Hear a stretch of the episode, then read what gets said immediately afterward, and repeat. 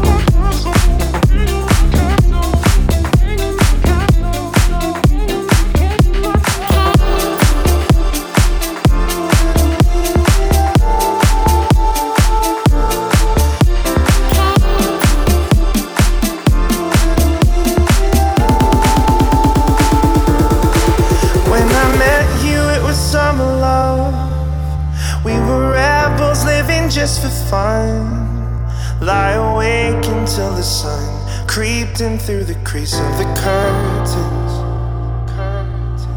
We go drinking underneath the green, and we dream of being 17. I remember who we were. We were looking up to the future. When we were young, we thought we knew it all. When we were strong and undefeatable. Oh no no no, when we were young. Oh,